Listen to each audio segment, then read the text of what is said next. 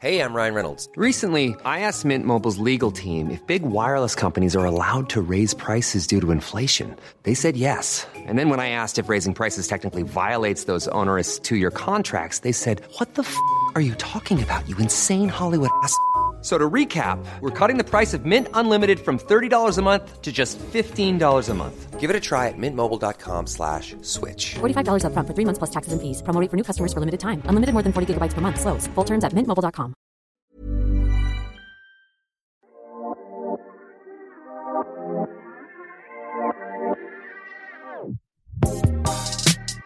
C'est bien la première fois qu'il fait des étincelles avec sa bite. Et on bandera quand on aura envie de bander.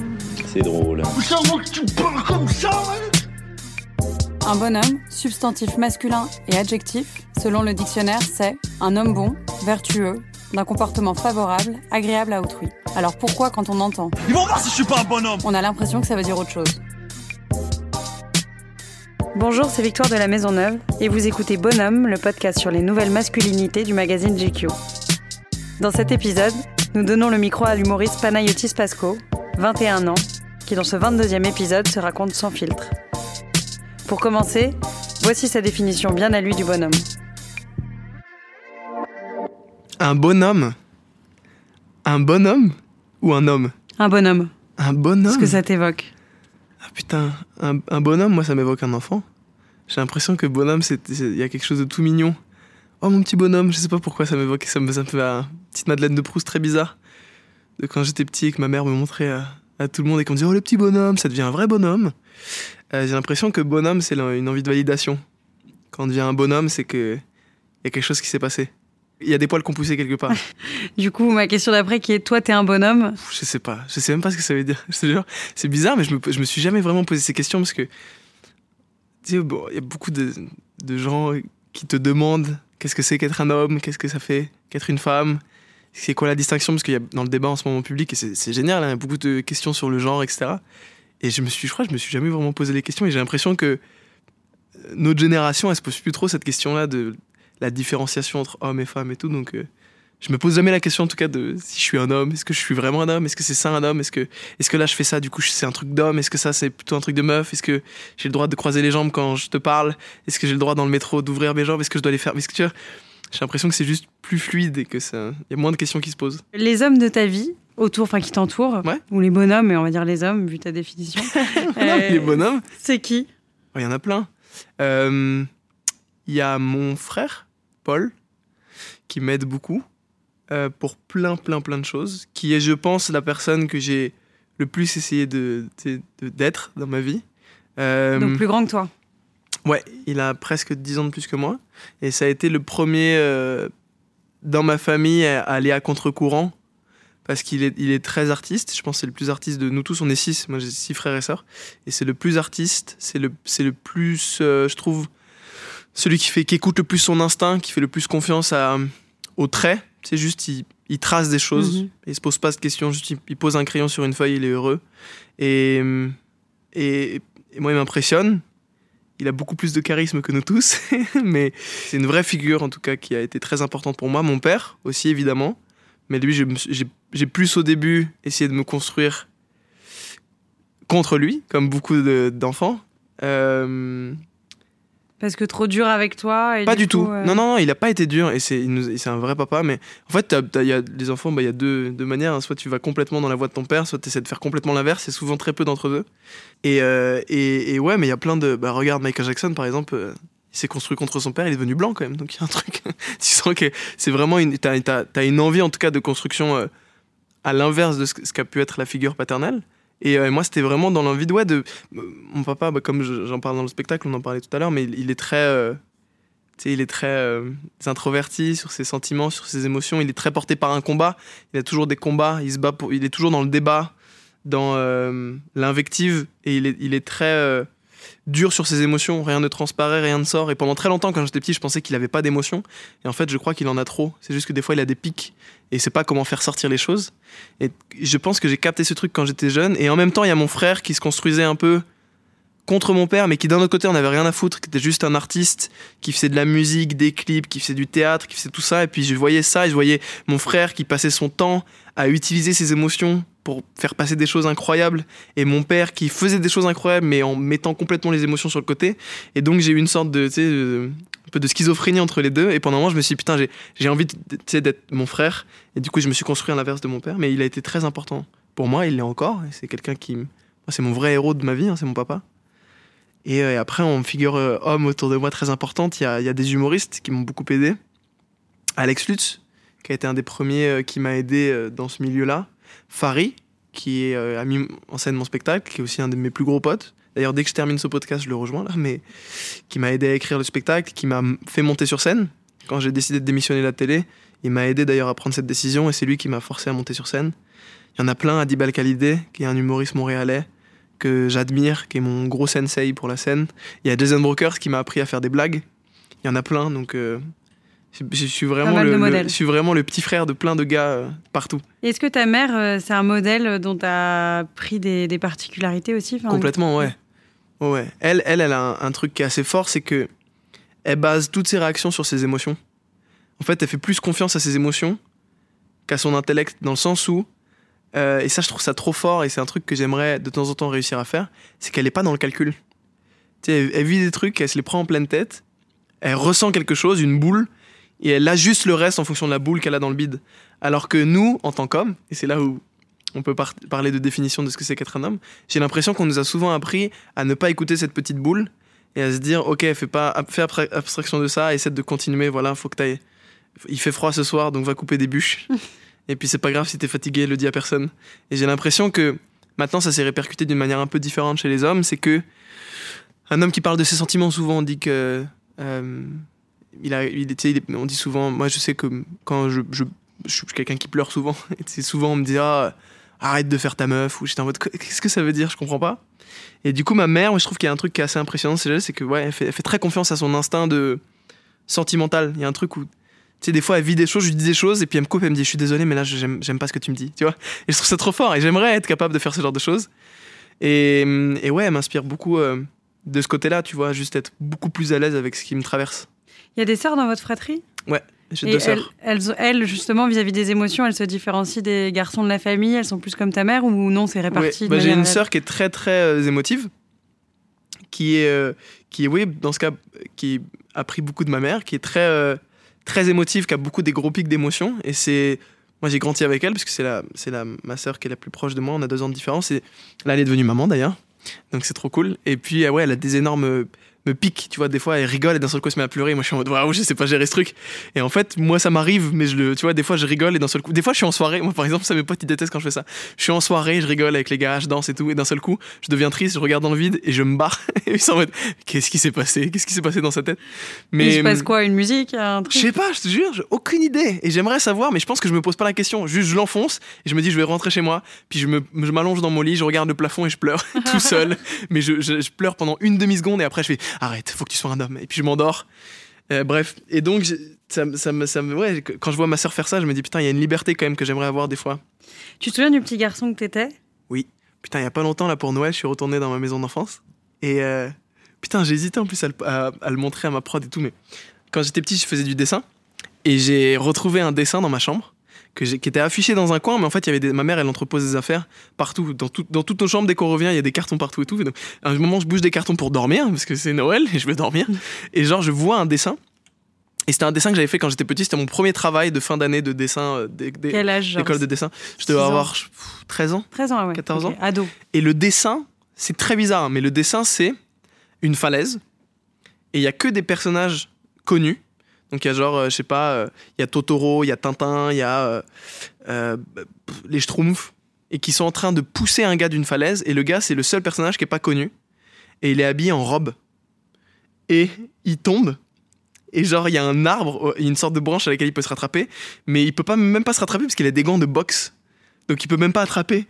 Et il tombe et il va mourir. Et c'est ça le dessin.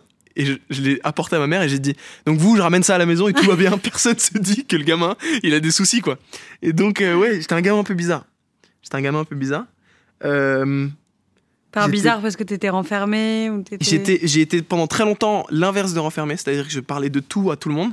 Et pendant un moment, j'ai compris que ça me jouait des tours de faire ça, et donc j'ai arrêté de parler. Je me suis beaucoup renfermé, et j'ai commencé à bouffer beaucoup d'art Euh, je faisais en- entre autres chier ma mère pour qu'elle m'achète des albums. Genre, euh, j'écoutais beaucoup de, beaucoup de musique des années 80 et tout. Puis après, j'ai commencé à aller chiner des vinyles et tout. Et donc, il y avait un truc sur la musique. Et puis, je regardais beaucoup, beaucoup d'humoristes. Donc, j'étais un peu, je regardais énormément de films. Dès que je rentrais de cours, je me, je me mettais à faire des films. Puis après, à partir de mes 14 ans, j'ai commencé à faire, 13-14 ans même, j'ai commencé à faire des interviews où j'étais fan des humoristes. Et donc, j'allais à la sortie des cafés-théâtres à Paris. Je prenais le RERD et tout. J'allais à Paris. Au toi, virgule d'ailleurs, souvent. interviews pour toi. euh, Ouais, je faisais des petites les- Au début, c'était pour moi. C'était vraiment parce que j'étais fan d'humoriste. Donc j'allais leur poser des questions. Qu'est-ce que ça fait d'être humoriste Comment tu fais Blablabla. Puis à un moment, j'ai compris que c'était parce que je j'assumais pas trop le fait que je voulais en devenir un. Et donc j'allais les interviewer comme un petit stagiaire, tu vois. Mais donc j'ai toujours été un peu euh, chelou dans le sens où j'aimais j'aimais beaucoup le malaise. Je me nourrissais beaucoup du malaise. C'est-à-dire que j'étais très heureux quand les gens autour de moi étaient, étaient mal à l'aise parce que d'un seul coup, ça me mettait en confiance. Et donc je jouais beaucoup avec ça quand j'étais plus jeune. J'étais un peu tête à claque. Ouais, j'étais un peu chelou. Mais j'étais pas genre chelou, genre, tu sais, l'artiste bizarre euh, qui, qui se fait des scarifications dans un coin, tu vois. Non, pas du tout. J'étais genre. euh, j'étais cool, normal et tout, mais juste très dans son coin et avec des idées très bizarres, très particulières. J'aimais beaucoup créer des gros trucs avec plein de potes, des gros projets, des trucs. Pas spécialement timide donc. Non. Et euh, au côté de- du côté de la masculinité, tu sais un peu comment tu t'es construit, enfin comment s'est construite ta masculinité? Est-ce qu'au collège il y avait des codes que tu respectais dans le style, euh, dans les goûts euh, Est-ce que En primaire, je me souviens que ça a été compliqué, mais je, je comprenais pas ce que ça voulait dire justement les garçons et les filles. Et en primaire, je me souviens que c'était un peu compliqué parce que j'étais le seul qui détestait le foot, qui ne jouait pas au foot, qui jouait pas au sport et tout. Et moi, je, je collectionnais les didoles. Euh, et donc, j'ai changé des didoles à la récré avec les meufs, qui était normalement oui voilà. Ce qui était très compliqué. ouais. Ce qui était très dur. Et à un moment, je me souviens avoir fait semblant de jouer aux cartes Yu-Gi-Oh! Pour faire genre, regardez, je suis un mec, j'ai un pénis, je joue aux cartes Yu-Gi-Oh! Et je me souviens que moi-même, je me disais, putain, c'est ridicule. Alors que c'est genre en CM1, mais je me disais, putain, c'est ridicule. Et, euh... et ouais, donc je me souviens que c'est la première fois je me suis dit, ok, il y a des codes, si tu les respectes pas, on t'aime pas. Et après, quand je suis arrivé au collège, la chance que j'ai eue, c'est que je faisais beaucoup de blagues. Et donc, même si j'étais un peu efféminé, euh, j'avais la chance de pouvoir faire fermer des gueules. Tu vois, genre, dès qu'on allait me taquiner, j'avais toujours la meilleure blague. Et du coup, ça ça m'a aidé quand même à. Même à un moment, je suis devenu méchant. Un peu trop. Mais d'un autre côté, c'était cool. Tu vois, ça faisait vraiment mec. Genre, le mec, il a pas de pitié et tout. Ça faisait vraiment waouh, c'est un vrai bonhomme. Et donc, euh, ouais, c'est là où je me suis rendu compte que putain, il y avait- il y avait quand même des codes à jouer. Et au début, je l'ai fait un peu inconsciemment. Après, je- j'en ai eu honte. Après, je l'ai fait de manière un peu plus naturelle. Et puis après, quand je suis arrivé au lycée, j'ai un peu laissé tomber tout ça. Oui, t'as fini par assumer qui t'étais. Et ça a été plus simple, ouais. Ça a été plus simple. Moi, il faut quand même savoir que j'ai entre autres choisi mon lycée parce qu'il y avait une fille dont j'étais amoureux qui était dans ce lycée-là. Donc c'est vraiment le mec euh, nul, quoi. Et Vraiment finalement le ça, a été concluant? C'est la fille dont je parle dans le spectacle, donc euh, non, hein, mais. Tu, tu l'as vue à poil alors? Elle est bien foutue. Et c'est une vraie blonde Et de quelle couleur ça tout Putain, les mecs, vous êtes vraiment, mais alors vraiment lourds. Non, c'est vrai quoi, arrêtez. Alors, ces demoiselles, là, qu'est-ce que je leur sers Faudra peut-être penser à renouveler les consommations. Un café avec 5 pailles, madame. Fais le malin, toi, tout le monde consomme ici. Vous voulez pas sucer mon pote pendant que je vous encule Oh nom de Dieu Ouais, je sais pas, je te jure, je saurais pas définir ma masculinité. Parce que. Je sais pas. Je crois que je suis beaucoup plus à l'aise dans mes bottes en tant qu'homme depuis que je monte sur scène. En tout cas, j'ai l'impression que ça m'a fait découvrir certaines portes que j'aurais pas, que j'aurais pas ouvertes facilement, ou du moins que j'aurais mis du temps à ouvrir dans la vie. Sur scène, ça m'a permis de les ouvrir plus facilement. Et entre autres, des questions de hum, genre et tout, parce que dans le spectacle, je joue des personnages féminins, comme tous les humoristes jouent tout le temps des personnages féminins par moment. Et je sais que ça m'a fait ça m'a rappelé des moments quand j'étais petit que je faisais des trucs un peu de meuf et que mes potes ils me disaient mais arrête de faire la meuf ou tu sais genre rouler les poignets ou des trucs dans le genre et je me souviens que d'avoir testé tout ça sur scène ça m'a rappelé un peu ça m'a ça m'a fait ça m'a comme une, une sorte de spectre où je pouvais voir ah ok donc ça c'est censé être une meuf ça c'est censé être un mec d'accord. Et je vois que le pont entre les deux il est beaucoup plus euh, petit que ce qu'on pense en fait et que c'est très facile de passer de l'un à l'autre sans qu'il y ait de questionnement pour autant. Très concret tu vois. Donc euh, ça c'était cool. Et euh, t'as toujours été à l'aise avec ton apparence physique? Euh, ouais. Quand j'étais petit, ah ouais putain, je sais pas si, si chez GQ c'est classe d'en parler. Quand j'étais, moi j'étais, j'ai- j'avais un groupe de potes et j'ai celui, j'ai été celui dont la caquette a mis le plus de temps à pousser. Et ça c'était vraiment, je te jure, ça a été dur de ouf. Parce que quand t'es petit et que d'un seul coup il y a un de tes gars dans ton groupe qui sa caquette et pousse et qui te dit mais qui qui t'a fait ça et tout, et t'es en mode bah euh, moi non, mais tout le monde fait ouais de ouf, moi aussi, Brandon, moi aussi de ouf. Et puis en fait tous mes potes au bout d'un moment c'était vraiment le cas et moi j'étais en mode mais qu'est-ce qui se passe, pourquoi? Donc je me souviens que là j'ai eu une période genre d'une année où j'étais très très mal à l'aise avec moi et genre dès que je me mettais en jogging pour le sport je me dis ouais mais c'est pas possible, j'ai vraiment une petite caquette et tout. Puis après tout s'est bien, tu sais, mais j'ai eu peur pendant un moment, je me suis dit ça se trouve j'ai une maladie. Je, je me souviens, je faisais des recherches le soir sur l'ordi de la famille genre micro pénis et tout, genre je tapais des trucs, c'était horrible. J'avais peur, je te jure. Et euh, puis après, tout est bien allé, mais en fait, et après, j'ai appris justement quand on a eu les cours d'éducation sexuelle. C'est pour ça que c'est cool quand même les cours d'éducation. Genre, bah, la puberté, elle tape à des âges différents selon certains hommes et tout. Puis d'un seul coup, ma voix, elle a commencé à devenir plus grave. J'ai eu un peu des poils qu'on poussait. J'étais en mode, ok, heureusement, merci. Mais sinon, non, euh, de tête, euh, j'ai jamais été euh, vraiment mal à l'aise. J'avais lu la peau grasse pendant très longtemps, ça a été un souci, mais, mais j'ai arrêté de. En fait, je, quand je. La peau grasse, je l'ai perdue il y a genre un an. Et du coup, quand je suis arrivé à la télévision, je traînais un peu plus à Paris, donc des fois j'avais des rendez-vous amoureux dans des restos et tout. Et je faisais bien attention à ce que ce soit toujours après qu'il fasse nuit, après que le soleil soit couché. Parce que comme ça, ma peau ne brillait pas. C'est quand même ridicule. Hein. Donc je voyais les gens à partir de 17h30 en hiver et à partir de genre 21h en été. Ce qui est quand même assez ridicule. Faut pas qu'il y ait les mauvaises lumières au mauvais endroit dans le, dans le resto hein. quand même. C'est triste, hein, ouais. Et du coup, le fait de te voir à la télé, là, de monter sur scène, ça fait pas ressortir euh, soit des complexes ou au contraire donner une assurance euh, sur son physique, d'avoir une validation euh. Je crois que ça met plus en, une assurance. J'ai l'impression que ça. Il y, a un, il y, a un, truc qui est particulier sur scène, c'est que pendant un moment, t'es pas vraiment toi.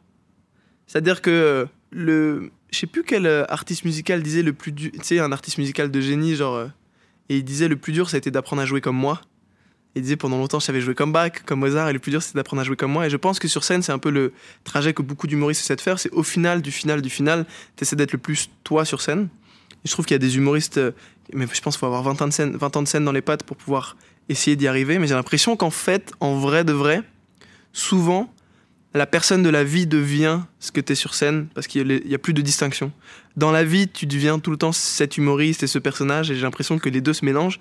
Mais je crois que sur scène, tu peux difficilement être toi, parce que justement, même si on l'oublie, etc., il y a quand même toujours un énorme regard qui est sur nous, qui fait que inconsciemment, il y a des choses qu'on se permet pas sur scène, qui fait d'ailleurs que quand tu es malade dans la vie et que tu montes sur scène, tu perds tout ça et tu as l'impression de plus être malade. C'est parce que d'un seul coup, ton corps, il se met un peu... Euh, en mode euh, guerre mondiale, tu vois. Il n'y a, plus rien qui existe à part ces, 250 personnes qui te regardent.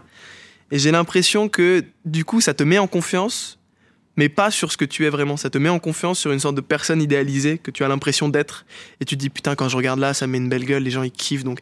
Et en fait, je pense que soit ça peut nourrir un ego, et dans ce cas, tu peux devenir un vieil artiste horrible qui monte sur scène et qui dit non, laissez-moi tranquille, je monte sur scène dans 5 minutes. Et soit tu peux devenir une petite merde comme ça. Soit ça peut te donner confiance sur quelque chose que tu n'es pas et donc ça te décale un peu par rapport à ton vrai toi. Et on en connaît aussi beaucoup des artistes comme ça où tu sens qu'ils sont un peu mal à l'aise avec eux alors qu'ils sont très confiants, très charismatiques, mais tu sens qu'il y a un truc au fond qui est pas très réglé. Et j'ai l'impression que c'est très dur au final d'être confiant de ce que tu es vraiment quand ton métier c'est de monter devant des gens et de faire croire que tu es quelqu'un que tu n'es pas vraiment. Il y a un truc qui est un peu compliqué. Et je crois que c'est assez euh, quasi euh, biblique. Hein. Il y a un truc très, très mythologique et très dur. Mais, mais c'est un travail que je suis en train de faire. Moi, tu sais, je monte sur scène depuis peu de temps. Et même si le spectacle, là, euh, on commence les salles un peu plus grosses et tout, en vrai, je suis toujours un débutant. Ça fait trois ans et demi que je fais de la scène. Ce qui est rien pour un stand-upper. Euh. Euh, côté succès avec les filles, hey. est-ce que déjà à la base, t'es un séducteur et t'es plutôt content d'être sollicité ou au contraire, t'es romantique et du coup, c'est pas forcément ça ta vision de.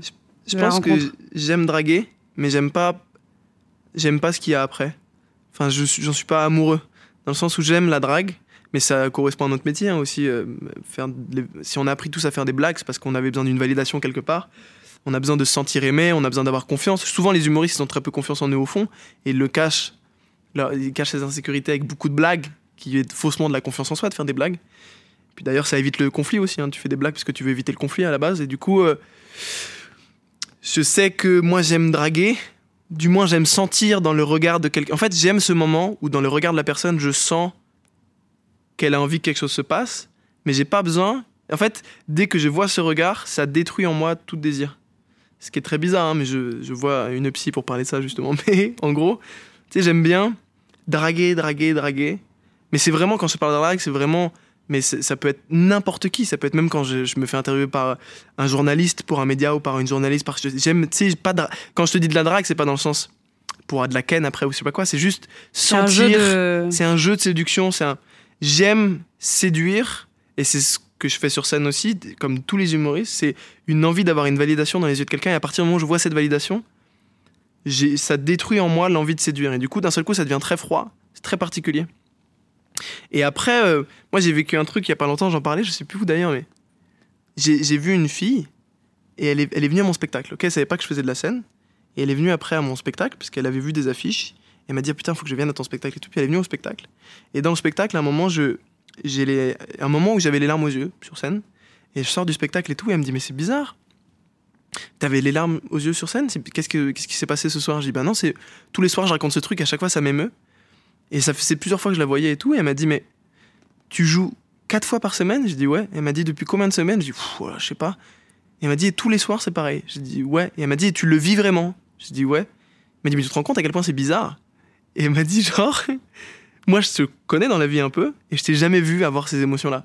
Et elle m'a dit ça raconte quand même quelque chose de très bizarre sur toi. Et elle m'a dit j'ai l'impression que t'es à l'aise avec tes sentiments quand tu sais où ça va, quand c'est toi qui décides. Mais dès que c'est pas toi qui décides, tu te refermes. Je suis amoureux de l'idée de l'amour, mais je j'ai du mal à être amoureux. J'ai du mal à accepter des sentiments. Et donc je pense que c'est pour ça que j'aime la drague, mais tout ce qui se passe après, je suis très mal à l'aise avec tout ça. Ça me fait un lien vers mon, mon titre sensibilité dans mes questions. Waouh, quel beau titre. Euh, mais du coup, la question c'était t'es quelqu'un de romantique mais je, je pense qu'on a plus ou moins répondu à cette question parce que si t'aimes l'idée de séduire, Ouais, il y je a pense une que je suis romantique. Ouais, j'ai fait des trucs romantiques. Je pense que j'aime euh, le romantisme, euh, qui est, d'ailleurs le jeu des, sensations, des émotions. Donc il y a un truc très euh, marrant à mettre en scène des émotions, des sentiments, comme les, faire sortir et voir une troisième personne qui est là pendant un rendez-vous et qui est, les, qui est nos émotions qui se mélangent. Il y a un truc très beau et très poétique. J'adore ça. Mais j'ai fait des trucs teubés, genre quand j'étais gamin, la première meuf dont j'étais amoureux, euh, qui travaillait avec moi d'ailleurs à la télévision. Et bah. euh, et ben un jour, je l'ai réveillée, je me souviens, genre à 6h du matin chez elle, en toquant, j'étais tout nu avec des croissants devant ma table, tu vois. Et j'étais, je sais pas, je crois que j'avais vu genre un film avant, où il y avait une scène comme ça, je me dis, faut trop que je le fasse. Et bref, mais j'aime, ouais, j'aime faire des trucs un peu teubés, romantiques, je crois que j'aime ça. Euh, Après, euh, être romantique et faire des trucs romantiques, c'est un peu différent. Je sais pas si je suis romantique ou si j'aime faire le romantique, je sais pas. Est-ce qu'il y a des choses, mais on en vient à ce que tu t'évoquais tout à l'heure, est-ce qu'il y a des choses qui t'émeuvent à chaque fois ou à coup sûr t'es, t'es- quand tu regardes un film, quand tu écoutes une musique ou tu parlais de ton spectacle, ou tu es sûr qu'à chaque fois, oui, tu vas ressentir une émotion euh, Euh, la solitude, souvent, moi, c'est le truc qui me fait le plus pleurer, que ce soit au cinéma ou dans des bouquins ou dans dès, dès que quelqu'un, dès qu'il y a un récit de solitude ou du moins quelqu'un qui est confronté à une solitude euh, non désirée, ça me, ça me fait pleurer. Ça peut être des garçons comme des filles, des Tout le hommes comme monde. des femmes. Ouais, c'est vraiment juste la solitude non genrée. Mais euh, ouais, tu vois là, par exemple, j'ai regardé la série Rami. Je sais pas si t'as vu cette série de Rami Youssef. Il a gagné le Golden Globe, je crois, du meilleur acteur en mini-série et euh, cette année. Et du coup, dans sa série, il y a un épisode où il juste il raconte l'histoire de sa mère qui est très seule et qui est tellement seule qu'elle décide de devenir Uber, pas parce qu'elle a besoin de sous, mais juste pour pouvoir parler avec les gens à l'arrière. Et ça m'a tellement fait pleurer. Et, et ouais, la solitude, c'est quelque chose qui, qui me frappe. Je crois que c'est le truc qui me fait le plus pleurer, ou du moins qui me fait le plus peur. D'ailleurs, j'ai du mal à être seul. Je pense que ça, c'est un trajet que je vais devoir apprendre à faire dans ma vie parce que je crois que c'est dur d'évoluer quand t'es pas seul par moment, mais j'ai du mal. J'ai tout le temps besoin d'avoir quelqu'un, d'être avec quelqu'un. Et, ouais, la solitude, c'est quelque chose qui m'émeut, à, chaque, à coup sûr, à chaque fois. Je sais pas à cause de quoi en vrai. Peut-être parce que mes, mes parents sont assez seuls, ils ont pas forcément beaucoup d'amis, que ce soit mon père ou ma mère. Et ils sont seuls à deux en fait. C'est- très bizarre. Par moments, j'ai l'impression qu'ils ils ont trouvé une solitude qui leur ressemble et ils traînent ensemble. Et ils s'aiment de tout leur cœur, mais il y a un truc où tu sens que le lien est pas très concret. Et du coup, il y a une sorte. de- On dirait deux petites solitudes qui traînent ensemble, y compris une maison et une famille. Mais et du coup, ouais, ça- je sais pas pourquoi ça m'émeut à ce point. Faudrait que je me pose des bonnes questions, mais ça me fait. ah, je crois que ça me fait peur plus que ça m'émeut. Et du coup, je, je projette mes insécurités sur le film et d'un seul coup, je me mets à chialer. T'as 21 ans, c'est ça? Yep. Du coup, as, voilà, as une... tu commences un métier assez jeune, tu peux te projeter. Et du coup, tu t'imagines à 40 ans quel type de personne, quel type d'homme euh, un, un père, euh, un... Honnêtement, je sais pas. Je sais ce que j'ai pas envie d'être, mais je sais pas ce que j'ai envie d'être. Je sais que j'ai pas envie d'être. Je sais que j'ai envie de continuer à être curieux, dans le sens où, euh, dans mon métier, je travaille avec beaucoup de gens qui ont, qui ont plus de la cinquantaine, quarantaine, cinquantaine, et du coup, je, croise beaucoup de gens, et souvent, j'ai l'impression qu'à un certain âge, t'arrêtes de te remettre en question, et juste, tu te dis, bon, bah, c'est ça mon trajet, je vais continuer. Et j'ai l'impression que. Enfin, moi, c'est un truc que je trouve toujours. euh, dommage, quelqu'un qui est très sûr de là où il va. Et, euh, et je pense que ce serait juste agréable de continuer à être euh, curieux, dans le sens où bah là c'est normal, j'ai la, la vingtaine, tu vois, je suis en plein éveil artistique et éveil même social, sur plein de choses, que ce soit sur ma vie sentimentale, ma vie privée, ma vie amicale, ma vie professionnelle, je sais pas du tout où je vais aller, je sais pas où je serai dans 5 ans. Je suis en train de découvrir plein de choses sur moi, plein de choses sur mon métier. Tu sais, par exemple, je vois mon père, des fois il, a, il y a des nouvelles choses qui arrivent devant lui, et il a tout de suite un avis dessus, où il sait si ça va fonctionner avec lui ou pas. Et des fois ça m'énerve, tu vois, j'ai envie de dire putain mais arrête, et, j'aimerais juste essayer de continuer à cueillir des choses en me disant hm, tiens peut-être ce fruit sera bon. J'ai découvert le tiramisu il y a un an. Est-ce que tu te rends compte de ça? Avant j'en ai jamais mangé. Il était temps. Ouais, mais du coup, euh, mais du coup ouais, j'ai envie de continuer à découvrir des tiramisu de la vie quoi.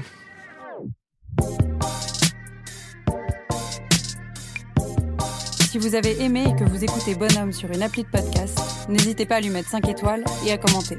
Si vous écoutez sur Audible ou Spotify, c'est super, partagez. Si vous écoutez sur YouTube, vous pouvez liker, partager et commenter. On prendra le temps de vous répondre. C'était Victoire de la Maison Neuve et on se retrouve dans deux semaines pour un prochain épisode de Bonhomme. À bientôt.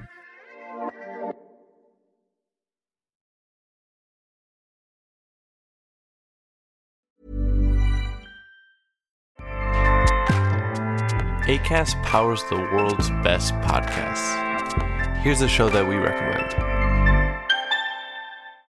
This is Roundabout Season 2, and we're back to share more stories from the road and the memories made along the way. We're talking rest stops, if we're stopping to get gas. You will be timed. you will be for sure.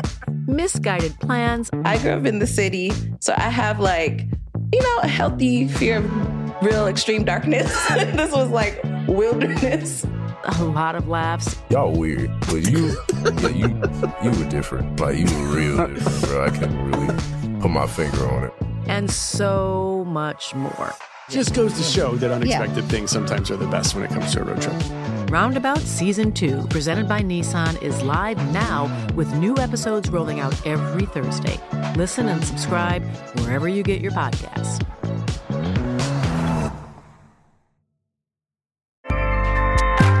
ACAST helps creators launch, grow, and monetize their podcasts everywhere. ACAST.com.